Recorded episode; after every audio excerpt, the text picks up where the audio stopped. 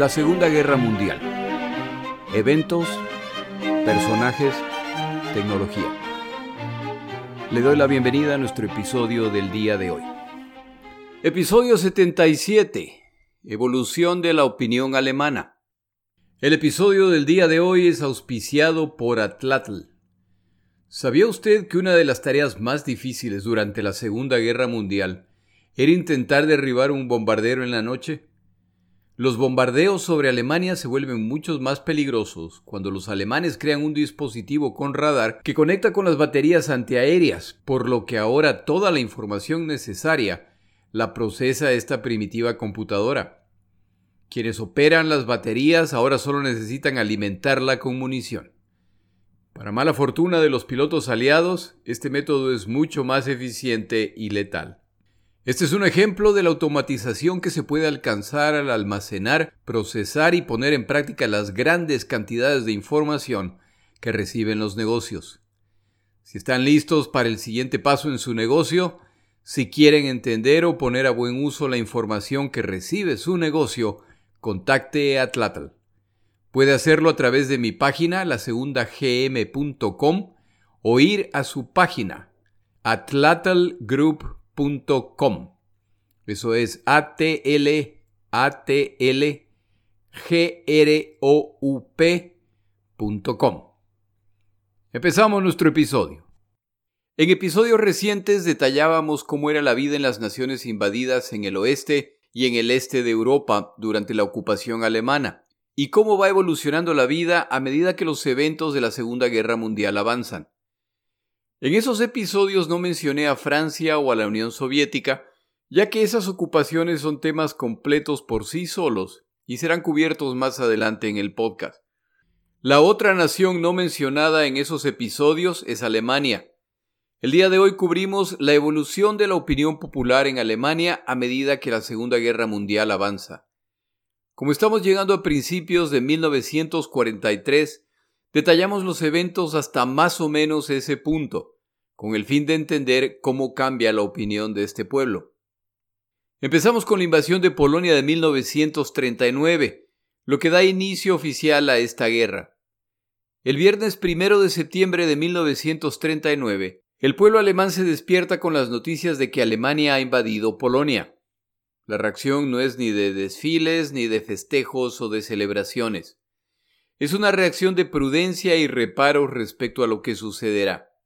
Han pasado apenas 25 años desde el inicio de la Gran Guerra, la que hoy conocemos como la Primera Guerra Mundial, y la gente no ha olvidado los horrores, el costo y las consecuencias de esta conflagración.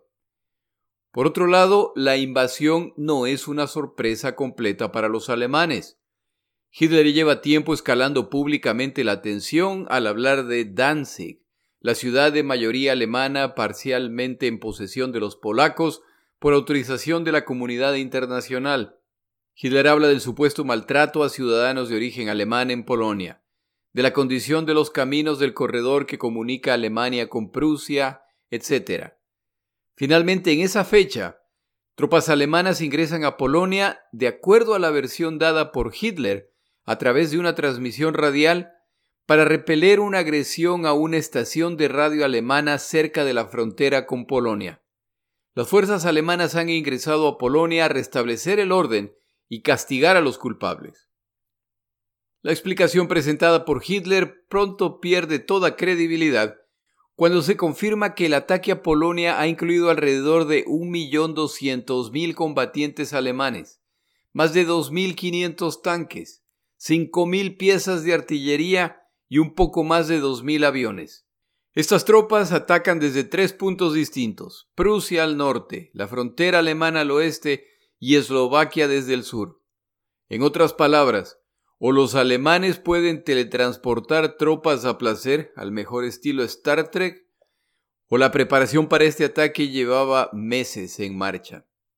La campaña en Polonia arranca bien y los resultados positivos se siguen reportando cada día, pero se produce una consecuencia muy preocupante. A Hitler, Ribbentrop, el ministro de Relaciones Exteriores alemán, le ha asegurado que británicos y franceses una vez más se acobardarán frente a Alemania tal como lo llevan haciendo desde hace años. Esta vez, sin embargo, Ribbentrop calcula mal y el 3 de septiembre, dos días después del inicio de la guerra, británicos y franceses le declaran la guerra a Alemania en cumplimiento con el acuerdo de defensa mutua establecido con Polonia. Por unos pocos días los alemanes viven con el alma en un hilo, esperando una invasión franco-británica desde el oeste o incluso posibles bombardeos de sus zonas industriales. La tensión en la nación es altísima y se inicia incluso la evacuación de la población civil de ciudades fronterizas del oeste. Al final nada ocurre y las buenas noticias del frente polaco siguen llegando. El avance alemán es imparable. La Fuerza Aérea Polaca deja de existir en unos pocos días. En apenas una semana ya están a las puertas de la capital, Varsovia. Se produce entonces el evento que sella la suerte de Polonia. El 17 de septiembre, tropas soviéticas ingresan a Polonia por el este. Aquí el pueblo alemán se lleva una gran sorpresa que no saben cómo procesar. Un tema central de los discursos de Hitler, de la ideología nazi, es que los comunistas son el enemigo natural de Alemania contaminan Europa y pertenecen a Asia, no a Europa. Y ahora resulta que Alemania tenía un pacto secreto con los supuestos enemigos mortales, en el que se han repartido Polonia. La campaña en Polonia concluye en un poco más de un mes, lo que por supuesto trae alivio al pueblo alemán, que una vez más ve a su Führer triunfante, mientras Gran Bretaña y Francia efectivamente se han acobardado ante Alemania una vez más. Le sigue esta campaña la invasión de la Unión Soviética a Finlandia, y el desempeño del supuestamente poderoso ejército soviético es decepcionante al sufrir altísimas bajas y tomar meses para derrotar a un ejército que no era particularmente fuerte. Estos resultados son por supuesto muy bien recibidos en Alemania, en particular por Hitler, que ve la debilidad de su futuro enemigo. Se inicia entonces el período conocido como la Guerra Farsante, en el que aparte de intentos diplomáticos a puertas cerradas, la comunidad internacional no toma ninguna acción contra alemanes o soviéticos por sus agresiones a otras naciones. Es entonces Hitler quien una vez más toma la iniciativa y ordena se preparen planes para la invasión del oeste de Europa. En la primavera de 1940, específicamente en abril, las Fuerzas Armadas alemanes invaden sorpresivamente Noruega y Dinamarca. El mes siguiente hacen lo mismo con Holanda, Bélgica y Luxemburgo. Estos son meses tensos ya que el enfrentamiento contra franceses y británicos se acerca, y estos sí son realmente peligrosos. Para sorpresa no solo de Alemania, sino del mundo entero, para finales de junio todas estas naciones han caído, incluyendo la poderosa Francia, y los británicos han sido expulsados del continente. Los franceses, a quienes no se pudo derrotar en la Primera Guerra Mundial, esta vez caen en unas pocas semanas. Se ha vengado la vergüenza de 1918 y de qué manera. Esta vez los alemanes celebran jubilosos. El triunfo es inapelable y las celebraciones locales muestran el entusiasmo alemán por esta guerra que ya pronto concluirá. Los británicos tendrían que estar ciegos para no ver que la única reacción razonable es su capitulación. Para el alemán común, resulta que Hitler y los nazis estaban en lo correcto y sabían de lo que hablaban. Banderas nazis empiezan a verse incluso en casas que hasta ese momento se abstenían de esta práctica. Alemania es ya la gran potencia europea occidental. Empiezan a regresar las divisiones alemanas que han participado en la guerra en el oeste de Europa, triunfantes, altivas, y el pueblo los recibe como héroes. Muchos de los que regresan traen consigo los botines de guerra obtenidos en Europa. Utilizando sus marcos alemanes, al menos a todos les gustaría pensar que lo que han traído consigo ha sido obtenido legalmente. Han comprado vinos, artículos de valor, medias de seda, perfumes, artículos de decoración y objetos de arte. Los gloriosos combatientes regresan con su justo premio. La situación financiera en Alemania empieza a mejorar como resultado de que los productos de los invadidos empiezan a ser desviados a Alemania para consumo de su población. Incluso polacos capturados son enviados a Alemania para servir en tareas domésticas. Cafés, restaurantes y sitios de diversión están llenos de clientes que celebran como si no estuvieran en guerra. Por una semana los alemanes no caben de alegría al concretarse su evolución de nación en vergüenza, derrotada y en quiebra, a dueños de Europa gracias a la habilidad de su líder. Los problemas y maltratos ciudadanos alemanes mencionados en otros episodios pasan a segundo plano. Nadie es perfecto. La iniciativa la toma nuevamente Alemania, esta vez contra Gran Bretaña, el último rival sobreviviente en el oeste de Europa y a quienes amenazan con invadirlos. Para este momento los británicos ya tienen a un individuo que no vacila en repetir no solo que Gran Bretaña no se rendirá, sino que su objetivo es la derrota total de Alemania. Hitler sigue confiado. El riesgo más grande que presenta Churchill es su bocaza, pero ya entrará en razón. Con la amenaza de una invasión por vía marina, los británicos ahora deben defenderse de ataques aéreos que buscan destruir a su fuerza aérea. Es el mismo Hitler quien magnánimamente extiende, de acuerdo a sus propias palabras, la mano del vencedor a los derrotados británicos para sugerirles que vengan a la mesa de negociación.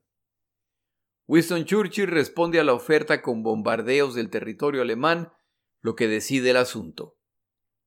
Se inicia entonces la batalla por Gran Bretaña, el combate aéreo más grande de la Segunda Guerra Mundial. El pueblo alemán está contento. Se enfrentan los aviadores alemanes a los británicos y los alemanes confían en su pericia con la que han derrotado a quienes se les han enfrentado. Los alemanes confían en una victoria, pero aún una derrota no sería un desastre. Los británicos viven en sus islas separadas del continente europeo, el cual les pertenece a los alemanes. La campaña se inicia con el optimismo de que durará apenas un par de semanas. Pero ese no es el caso. Llega entonces el 25 de agosto de 1940. Ese día los británicos bombardean Berlín como resultado de eventos que se han explicado en los episodios relacionados con la batalla de Gran Bretaña. Por si esto fuera poco, en los días siguientes, Berlín es repetidamente bombardeada por los británicos. Estos eventos regresan a la tierra a los berlineses y a los alemanes en general. La guerra parecía tan distante y la victoria tan cercana, y entonces ocurren estos bombardeos que sus líderes habían descrito como imposibles.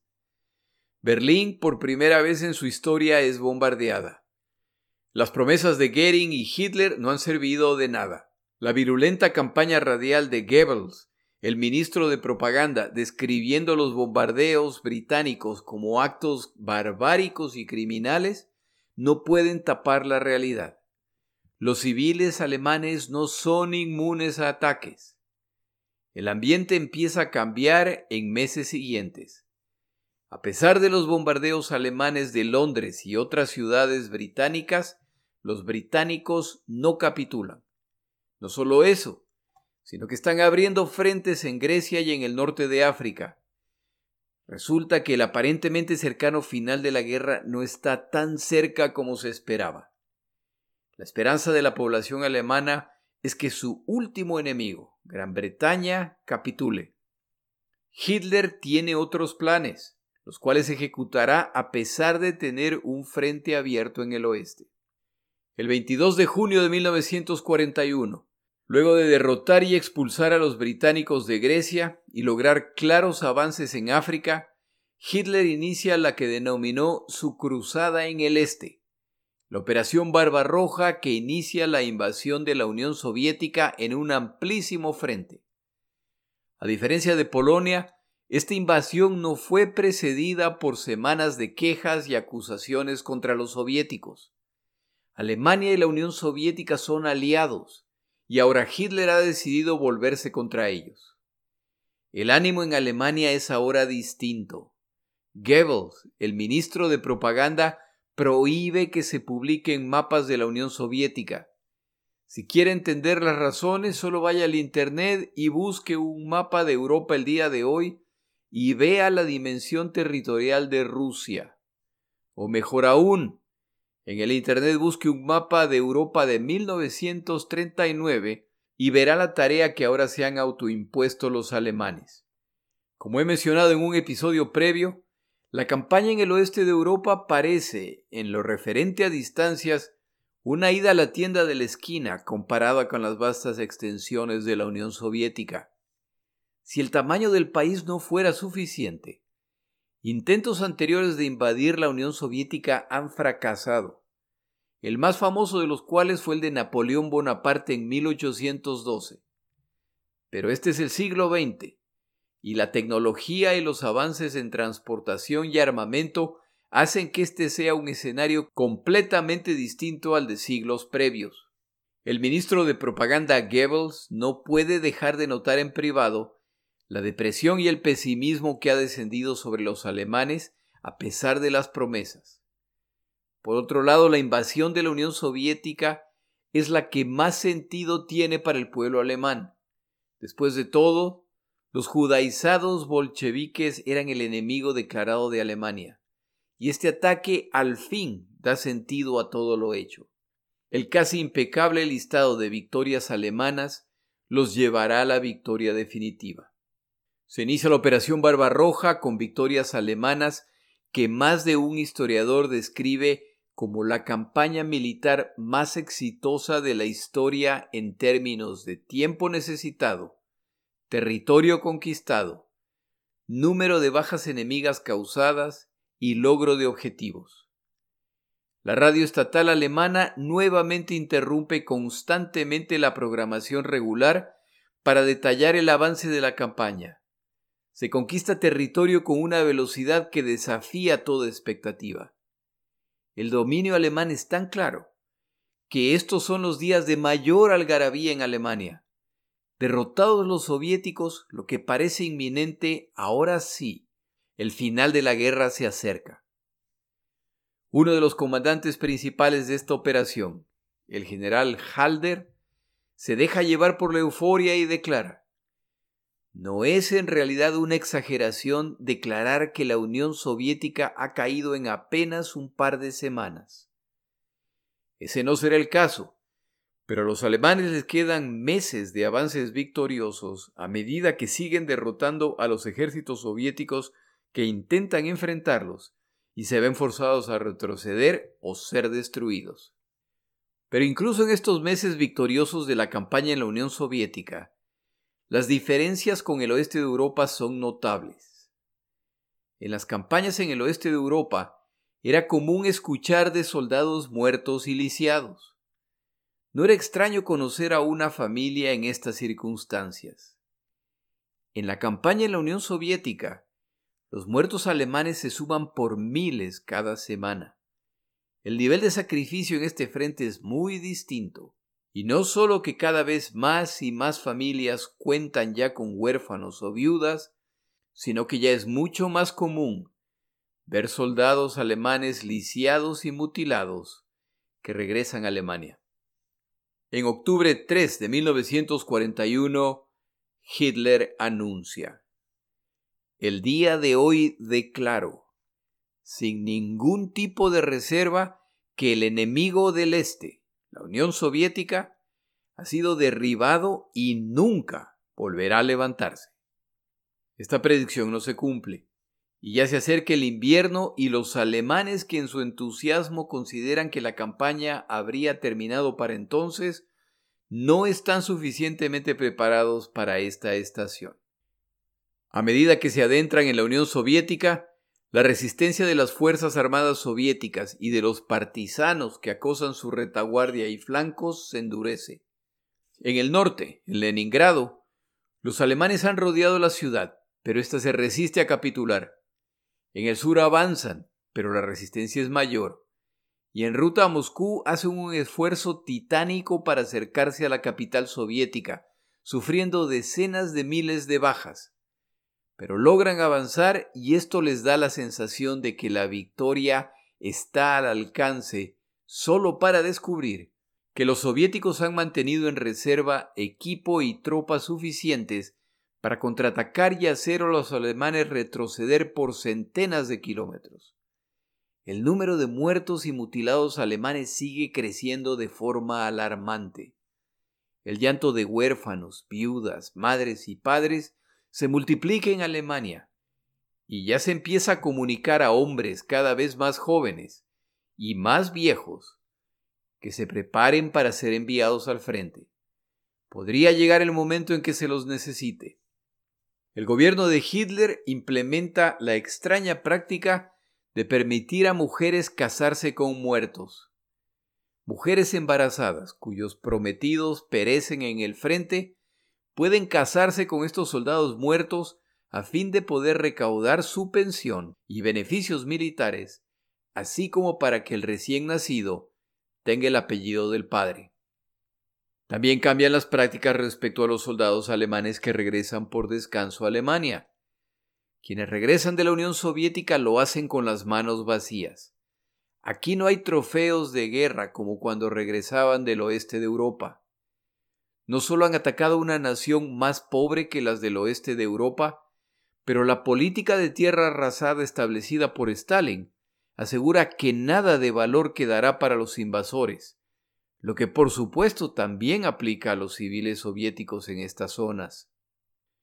Estos tesoros los reemplaza el gobierno de Hitler con cajas que contenían unos cuantos embutidos alemanes, una o dos latas de carne y una botella de licor alemán.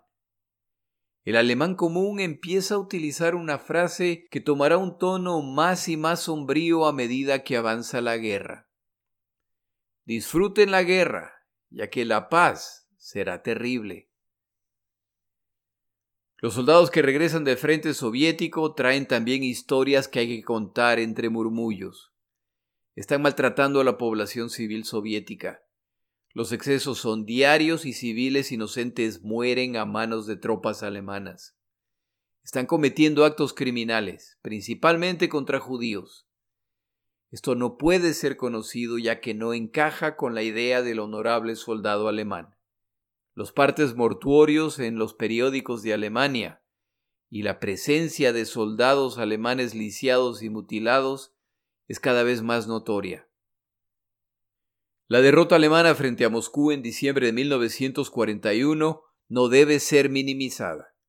Si recuerda el episodio relacionado con esa batalla, uno de los planificadores técnicos de Hitler le advierte que basado en los fríos números, la capacidad productiva de los aliados terminará aplastando a Alemania.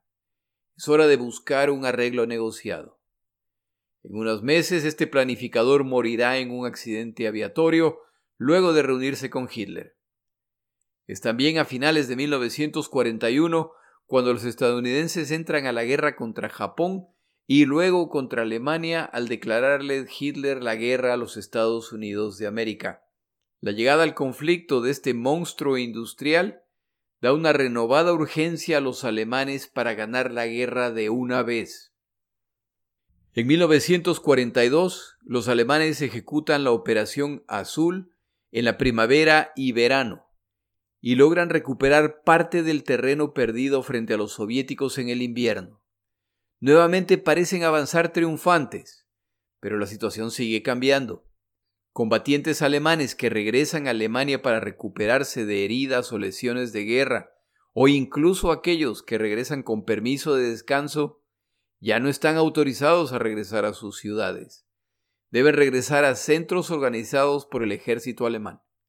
El propósito es limitar la información de la verdadera situación en el frente militar y de las atrocidades que están ocurriendo. Las cartas de combatientes en el frente son menos comunes, no solo porque escriben menos, pero sobre todo porque la censura del ejército destruye cartas que son críticas de la situación o que son excesivamente negativas. Las múltiples interrupciones durante la programación regular para leer boletines urgentes detallando los logros alemanes en el campo de batalla son cada vez menos comunes a medida que el año avanza.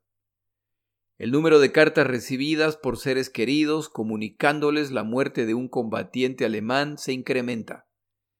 Esta situación llega al punto en que las autoridades prohíben a los periódicos que publiquen más de un cierto número de partes mortuorios por día. A medida que avanza la guerra, la edad de los obreros en fábricas o en mantenimiento de infraestructura se incrementa. Cada vez son más los jóvenes llamados al frente. Los productos del día a día empiezan a escasear, cortesía del bloqueo naval y los bombardeos británicos y de la alianza rota con los soviéticos, quienes hasta la invasión de la Operación Barbarroja proveían estos bienes a los alemanes. Se da incluso el caso de cosechas que se dañan, ya que no hay obreros para trabajar en los campos o recoger la fruta o vegetales. La situación evoluciona de una limitada variedad de alimentos a la posibilidad cierta de empezar a padecer hambre. Los bombardeos aliados de 1941, que buscaban concentrarse en áreas industriales, militares y que ocurrían solo en la noche, eran más una irritación que un riesgo real para el ciudadano común. Con la suma de los combatientes y equipo estadounidense, en 1942 son un peligro mucho más real y para finales del año ocurren de día y de noche. En marzo de 1942, bombarderos británicos atacan la ciudad de Lübeck, en el norte alemán, lanzando 300 toneladas de bombas en lo que se llegará a conocer como bombardeo de saturación. El ataque se inicia con bombas que destrozan ventanas y puertas. Estas bombas son seguidas ahora por bombas incendiarias. La ciudad de Lübeck, en existencia desde tiempos medievales, descrita como muy bonita, y cuyas construcciones eran principalmente de madera, arde hasta los cimientos, como en su momento lo hizo Coventry en Inglaterra. La población alemana ahora tiene que aprender a vivir con la realidad que cualquier noche, cualquier día, la muerte puede llegar de forma violenta e inesperada. Para el otoño de 1942, en Alemania, en la Unión Soviética y hasta cierto punto en el planeta entero, hay un nombre que se está volviendo una obsesión. Stalingrado. Para los alemanes significa la apertura final de la puerta al Cáucaso. En realidad no lo es, pero esa es la percepción alemana. Para los soviéticos es la ruta fluvial principal en el sureste de la Unión Soviética. Para Hitler y para Stalin trae el premio adicional de derrotar al otro en la ciudad que lleva el nombre de Stalin. A medida que esta campaña avanza y los alemanes cruzan el río Don sin mayor resistencia, los boletines informativos que interrumpen la programación radial se incrementan nuevamente. Alemania ha cruzado el Don. Alemania avanza en las estepas soviéticas rumbo a Stalingrado. Alemania ya está a las afueras de la ciudad. Alemania ya ha ingresado a la ciudad. Alemania se acerca a dominar las orillas del Volga, con lo que cesará la defensa soviética. Pero poco a poco los boletines de noticias empiezan a ser menos comunes. Los que se emiten son intencionalmente vagos se menciona la tenacidad de la defensa enemiga. Para este momento los alemanes ya han aprendido a leer entre líneas. Saben que la campaña no va bien. Como detallamos en los episodios relacionados con Stalingrado, el resultado final es la destrucción del sexto ejército alemán, al cual ni siquiera ha sido posible reforzar dada la fortaleza de los ejércitos soviéticos que los rodean. Hitler y su ministro de propaganda Tenían preparadas las comunicaciones que hablaban del sacrificio extremo de estas tropas, que han preferido morir a rendirse. Pero ese no es el caso, y los soviéticos con todo gusto arruinan la ilusión que intenta crear Hitler, al transmitir mensajes y permitir que cartas de los capturados lleguen a Alemania. No queda duda de que Alemania ha sufrido una derrota devastadora y si la derrota frente a Moscú en 1941 trajo consigo advertencias de que la guerra estaba perdida, la derrota en Stalingrado en 1942 ya da presagios muy serios de esa posibilidad.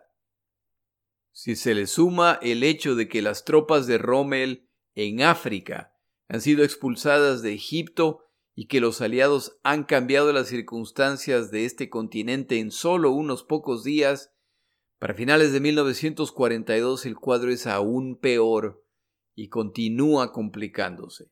Antes de continuar, tomamos una pausa en nuestro episodio.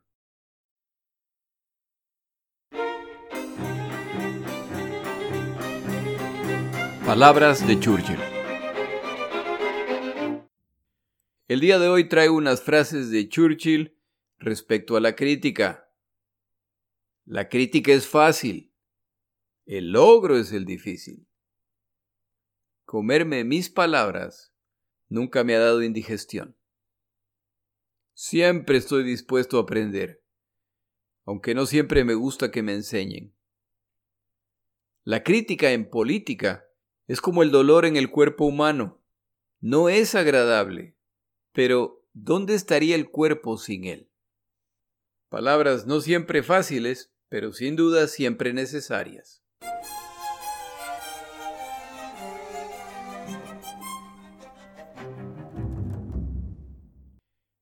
Para finales de 1942, el ciudadano alemán le preocupa que los malos tiempos por los que atraviesa Alemania no son transitorios, y se pregunta dónde empezó la guerra a ir mal. Para responder esta pregunta hay que entender a los tres rivales principales de Alemania. Empezamos con Gran Bretaña, ya que es la primera de las tres naciones en entrar a la guerra. Sin duda, de los tres rivales de Alemania, el más débil, pero de ninguna forma un rival insignificante.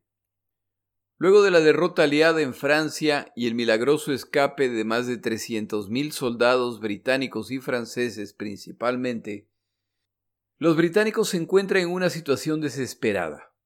Las tropas que han logrado escapar del continente lo hacen abandonando el 70% de su equipo, ya que esta fuerza expedicionaria constituía la casi totalidad del ejército británico. La pérdida de estos combatientes y de esta altísima cantidad de equipo de combate significa que el territorio británico está desprotegido en caso de ataque de tropas terrestres. El problema que tienen que resolver los alemanes es cómo llevar sus tropas al territorio británico y es aquí donde aparece uno de los tantos defectos del plan alemán. Se enfrentan a un poder naval y no tienen un plan para enfrentarlos. Las islas británicas están desprotegidas y lo sabe todo el mundo. Pero para llegar deben enfrentar a la Armada británica y esa posibilidad no anima a la Armada alemana, que en la operación de Noruega ha perdido buena parte de su flota de destructores. Hitler intenta una vez más alcanzar una capitulación por la vía política, pero el intransigente Churchill no acepta esta posibilidad, a pesar de la muy alta presión que enfrenta de parte de los políticos británicos. Se amenaza a los británicos con la Operación León Marino, pero Hitler sabe que esa es solo una bravuconada, ya que tal como los británicos no tienen posibilidad de vencer a los alemanes en tierra, las posibilidades de los alemanes venciendo a los británicos en el mar son insignificantes. ¿Qué tan mal preparados estaban los alemanes para combatir a un poder naval? Descubren demasiado tarde que el único navío capaz de derrotar a los británicos a través del hundimiento de su marina mercante, el submarino, causa mucho daño a los británicos, pero carecen de números suficientes. Aunque Donitz, la cabeza de la fuerza de submarinos, había insistido en que el número de submarinos era insuficiente, no consigue los fondos para incrementar el número de submarinos, por lo que arranca esta guerra con una quinta parte de la flota solicitada. A pesar de esta deficiencia naval, los alemanes intentan derrotar a los británicos en el aire y aquí se llevan la primera derrota de la Segunda Guerra Mundial. Por prácticamente un año, desde junio de 1940, cuando ya cae Francia, hasta junio de 1941, cuando los alemanes invaden la Unión Soviética, los alemanes han combatido a los británicos uno contra uno sin la interferencia de otras naciones. Y a pesar de las derrotas británicas en Grecia, han sido incapaces de derrotarlos a través de bloqueos, combate aéreo, bombardeo indiscriminado de ciudades e incluso los combates en el norte de África. Los británicos por su parte están imponiendo un bloqueo naval a Europa y bombardean el territorio alemán. Para mala fortuna de los alemanes, los estadounidenses han decidido apoyar a los británicos, lo que les permite mantenerse a flote frente al bloqueo naval alemán a través de sus submarinos. Una vez que los alemanes detienen el Blitz, el bombardeo indiscriminado de Inglaterra, en particular de Londres, la industria militar británica, con el apoyo de los suministros provistos por los estadounidenses, alcanza niveles que superan los niveles productivos alemanes. Si estas condiciones fueran permanentes, los británicos probablemente prevalecerían en la guerra como resultado de su mayor productividad. En otras palabras, en un uno contra uno, los alemanes han combatido a los británicos solos y han sido incapaces de derrotarlos. Los dos bandos están haciendo daño, por lo que a larga no queda claro quién ganaría esta guerra si fueran solo ellos. Hay dos puntos adicionales respecto a los británicos que no pueden ser ignorados. Churchill toma la decisión de que, si los estadounidenses van a apoyarlos, entonces Gran Bretaña compartirá sus conocimientos tecnológicos militares con los estadounidenses, lo que resulta en muchas innovaciones tecnológicas como resultado de la cooperación. Entre estas innovaciones se destacan dos armas de profundo impacto en esta guerra. El radar, para el cual los británicos proveyeron el componente principal, el magnetrón de cavidades, lo que hace posible la miniaturización de esta herramienta. La segunda innovación tuvo que ver con los estudios realizados por científicos británicos respecto a la energía nuclear. El resultado final de esa cooperación será la bomba atómica. La segunda contribución británica, que es muy difícil de cuantificar, es la información de inteligencia a través de la intercepción y decodificación de las comunicaciones alemanas a través de Ultra. A medida que avanza la guerra, los alemanes no se dan cuenta de que sus planes secretos están siendo leídos por los aliados en tiempo real, lo que les permite prepararse para enfrentarlos. Es forzado decir que Ultra ganó la guerra, pero sin duda, muchas veces cambió el curso de esta y redujo su duración.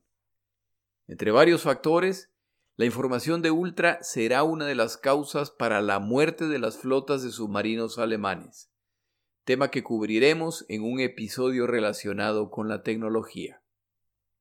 Pasamos ahora al segundo rival de Alemania, en medio de este conflicto con los británicos, los alemanes en junio de 1941 deciden abrir un segundo frente al atacar sorpresivamente a su aliado, la Unión Soviética.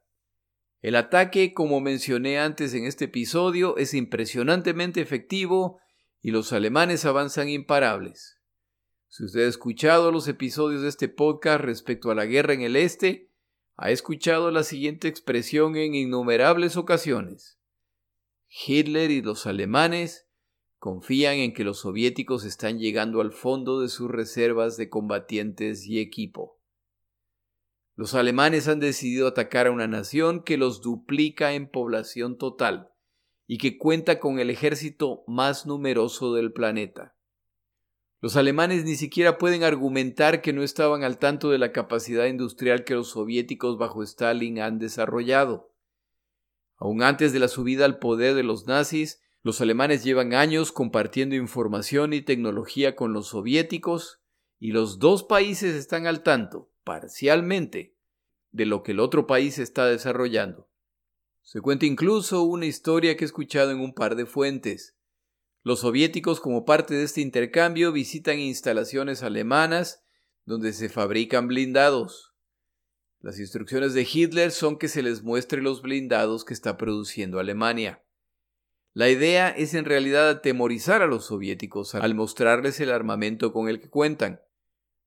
Los alemanes a cargo del tour muestran a los soviéticos su Panzer IV, hasta el momento el tanque más avanzado y pesado con el que cuentan los alemanes.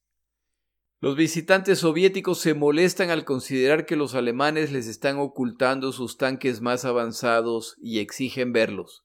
Los alemanes insisten en que ese es su tanque más avanzado. En este caso, los alemanes son mucho más abiertos que los soviéticos, los cuales cuentan con el tanque T-34, capaz de destruir a los panzers existentes hasta el momento. El Panzer 1, 2, el 3 y el 4. Los alemanes se llevarán una muy desagradable sorpresa cuando ataquen a la Unión Soviética, hasta el punto que se dice que Hitler afirmaba que de haber sabido que los soviéticos contaban con el T-34, no hubiera atacado a la Unión Soviética, al menos no todavía. La guerra en la Unión Soviética poco a poco se va transformando en el tipo de guerra que los alemanes no querían. Ellos estaban contentos con su guerra relámpago de rapidísimos avances y contundentes resultados que convencen a todas las naciones del oeste de Europa de capitular. En la Unión Soviética la guerra poco a poco se vuelve una guerra de desgaste, en que el de más recursos sobrevivirá. Stalin, con su poco aprecio por las vidas soviéticas, está dispuesto a sacrificar tantas vidas sean necesarias. Pero también es justo decir que el comportamiento alemán muestra que es una guerra de exterminio contra los soviéticos, por lo que gran cantidad de vidas se perderán de cualquier forma. La leyenda alemana es que valientes alemanes luchan contra hordas interminables de soviéticos que con muy poca habilidad se lanzan en masa contra los pocos alemanes que caen solo debido a la abrumadora superioridad numérica soviética. Esta narrativa, sin embargo, no es apoyada por los números, ya que al contabilizar los muertos al final de la guerra, el número de combatientes soviéticos muertos es mayor al alemán, pero no en las altísimas cantidades que sugieren las descripciones alemanas de este conflicto. En todo caso, si los alemanes no querían enfrentar supuestas hordas enemigas, debieron pensársela mejor un poco antes de invadir a un país que los duplica en población. A medida que los alemanes se adentran en el territorio soviético, descubren que las áreas industriales en las zonas invadidas han desaparecido. Está clara que los soviéticos han removido toda la maquinaria para reubicarla hacia el este. Se ha realizado un trabajo muy prolijo, no solamente en remover el equipo existente, pero también en destruir todo lo que no se podía mover. Esta misma práctica aplica en los campos petroleros. Al llegar los alemanes descubren que estos campos han sido completamente destruidos y lo que no se ha podido destruir se lo han llevado por lo que son inútiles. Los recursos con los que esperaban contar los alemanes no están disponibles, lo que agrava su situación. Estas acciones merecen que se reconozca Stalin por su previsión al retirar este equipo y lograr que alcance en plena producción más allá del alcance alemán. Al ser esto una economía controlada por el Estado, Stalin ordena que toda industria se oriente a la producción de guerra cualquiera sea el costo financiero o humano, y el pueblo soviético seguirá las instrucciones de su líder en esta guerra que llegará a ser conocida en la Unión Soviética como la Gran Guerra Patriótica. La sociedad entera se alinea detrás de este objetivo. Los alemanes no lo saben, pero ya desde inicio de 1942, la maquinaria de producción bélica soviética ha alcanzado niveles de producción que generan suficiente armamento para arrasar a los alemanes, y esta capacidad productiva se ve multiplicada por los suministros y equipo que están proveyendo estadounidenses y británicos. Stalin ha ubicado su capacidad industrial militar más allá del alcance de los limitados bombarderos alemanes. La industria alemana, por su parte, es bombardeada periódicamente por los británicos y más tarde en la guerra por británicos y estadounidenses. Tienen su primera experiencia con esta realidad frente a Moscú en 1941.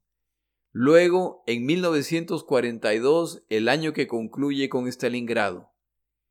Los alemanes una vez más confían en que los soviéticos están llegando al fondo de sus reservas. Quienes evalúan la situación desde una perspectiva técnica saben que nada sugiere que ese es el caso. Pero soñar no cuesta nada. El tercer beligerante que enfrentan los alemanes son los Estados Unidos de América.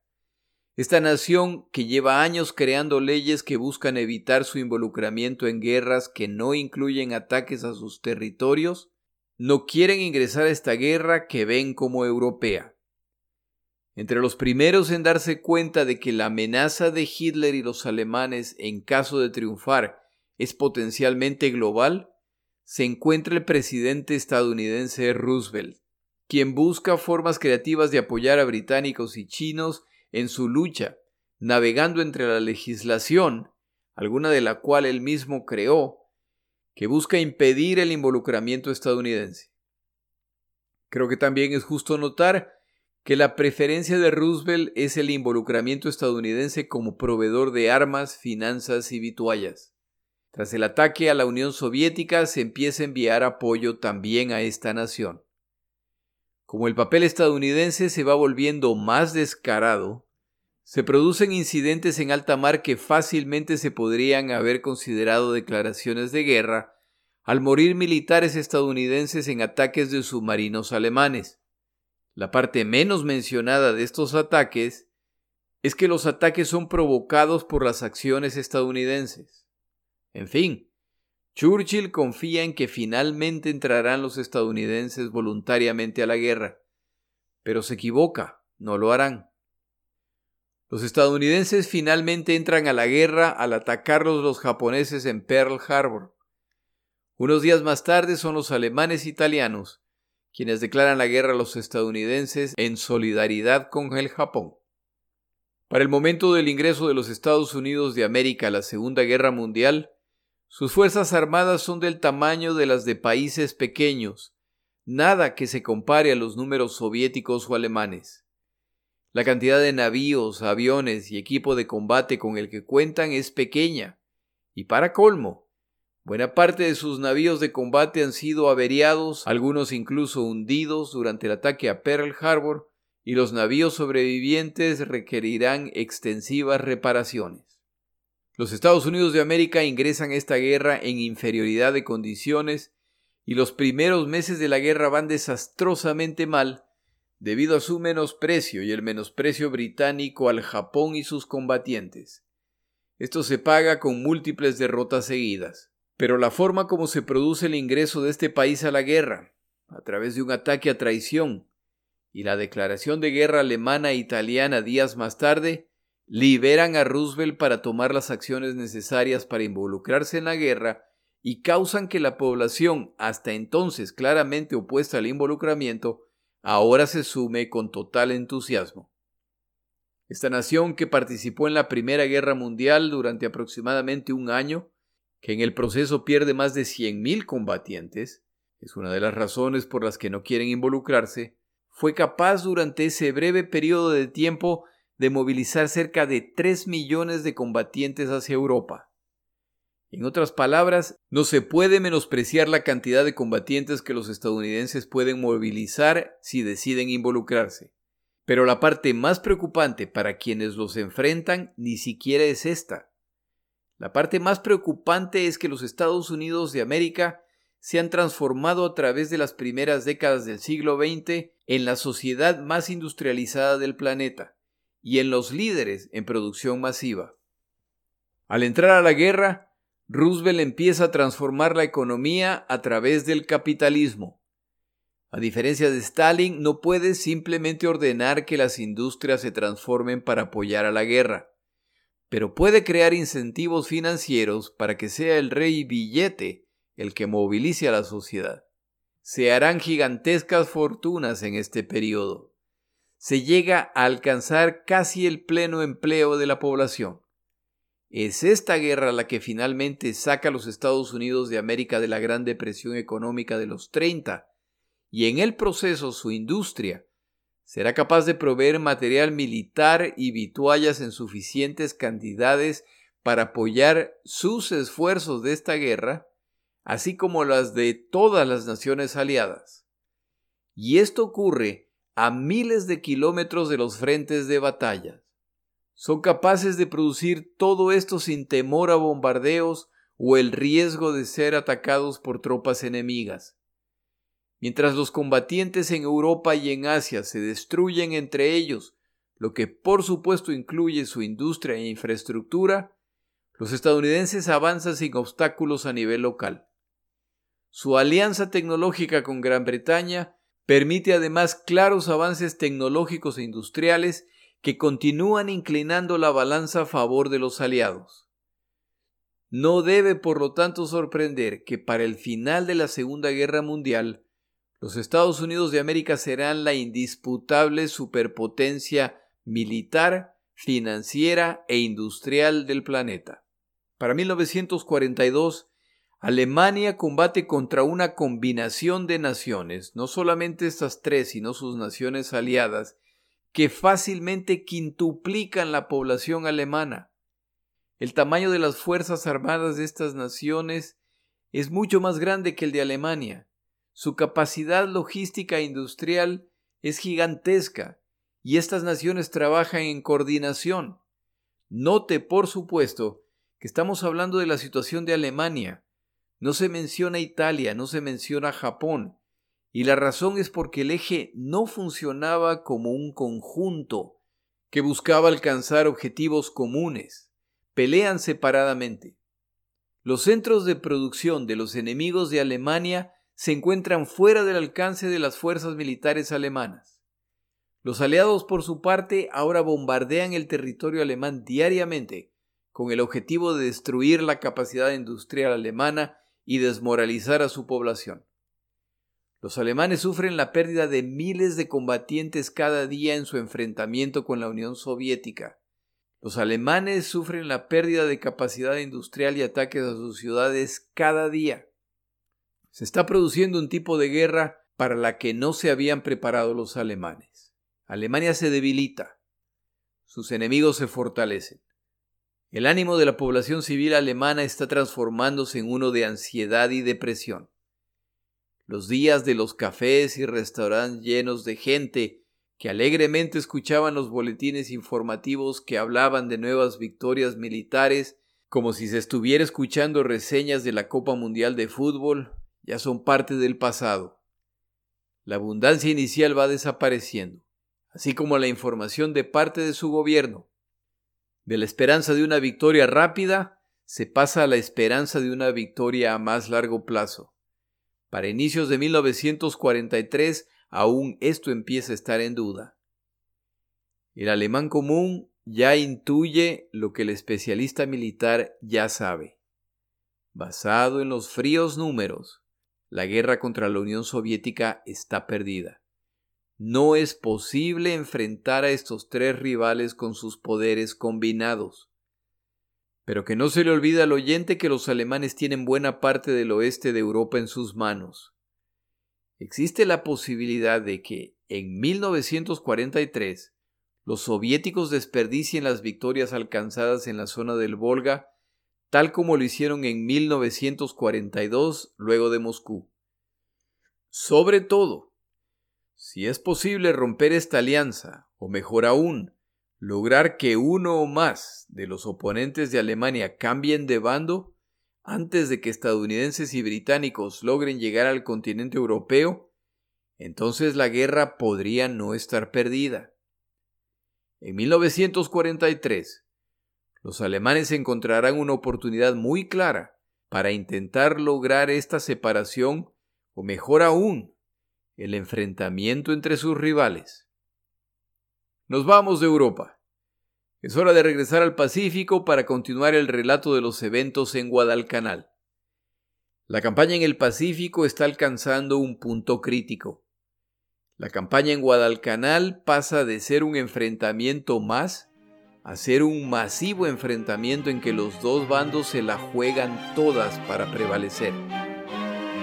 Quien salga triunfante pondrá a su rival en una situación estratégica muy complicada. Mi nombre es Jorge Rodríguez. Gracias por acompañarme. Nuevamente muchas gracias a Tlatl por ser mi auspiciante este mes. Si usted necesita soluciones de Business Intelligence y Data Analytics, contáctelos a través de mi página web. Muchas gracias.